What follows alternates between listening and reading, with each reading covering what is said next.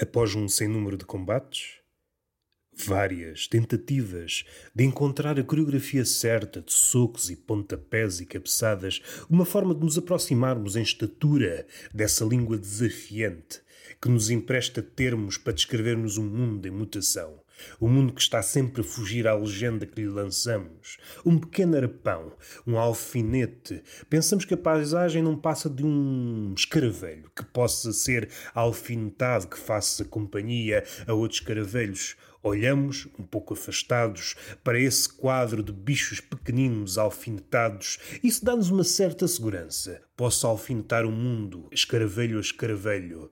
E um dia, com alguma empáfia, pensamos: se conseguimos alfinetar um escaravelho, conseguimos alfinetar um dragão. Mas eis que as coisas se tornam mais difíceis. À beira de um vulcão, as palavras surgem assustadiças. Chegamos ao cume com a cesta apinhada de verbos por conjugar. Achamos que, ao contrário do sopé, encontramos uma forma certa de os dispor numa frase. Ao contrário do que se diz que a magia está morta, aquele que alcançou o cume, aquele que, vencendo o que seria esperado da fauna e da flora, conseguiu instalar vida perto do inferno, encontra uma nova porta para o entendimento, encontra uma nova ponte, encontra uma nova forma de abordar o mundo. Não se contenta com a ideia de que a magia possa estar morta. Dá um exemplo. Se a magia está extinta, como explicar que certas palavras, numa determinada combinação, destranquem certas pernas e outras não? E daí agarrar-se à poesia. O seu intuito, a sua obra, era encontrar a melhor combinação para destrancar pernas mais, como direi, mais difíceis, mais criteriosas. Eis o seu legado. Construiu uma obra e destrangava pernas, como quem dizia abre-te sésamo. Surgiram imitadores, surgiram papagaios de todas as plumagens, mas só ele guardava o segredo dessa magia. Aos poucos foi-se diluindo, e aos poucos as pernas que se estrancavam diante dessa frase mágica, desse poema mágico, começaram a trancar-se. Trancaram-se as pernas, de seguida os corações, e os cérebros, que nunca estiveram abertos nem trancados, estiveram sempre meio parados, à espera de peças. No fim de contas, as três grandes metrópoles, comecemos pelos gregos, o estômago era de onde partia tudo. Mais tarde, com os românticos, começou a ser o coração.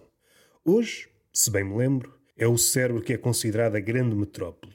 Não deixa de ser irónico olharmos para o mundo e verificar que aquilo que se passa, aquilo que é o progresso, os bastidores do mesmo, esta devastação que chega em vagas, uma atrás de outra, como se fosse um mar encarregado de nos trazer a tempestade. Parece um bocadinho dissonante.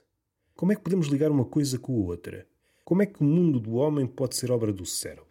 Ou então enfatizaram demasiadas façanhas do cérebro as suas capacidades? Em boa verdade, não passa de um órgão com um potencial imenso, mas do potencial à concretização vem um salto. E o cérebro não é um órgão muito dado a saltos. Movimentos peristálticos é mais o estômago. Então regressamos aos gregos. As tripas também conseguem engendrar muita coisa.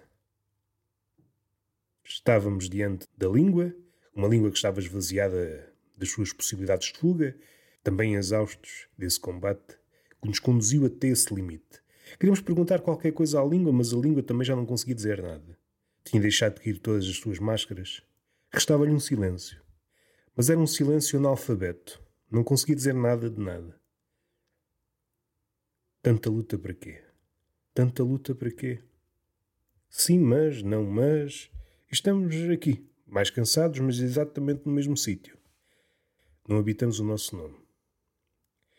O nosso nome é apenas uma casca passageira. Somos herdeiros de estrelas, mas onde é que anda o brilho? Desse passado estrela, desse passado estrela sobra apenas a morte e a noite. Uma luz mínima, que mal dá para iluminar os lábios de quem amamos. E está feito.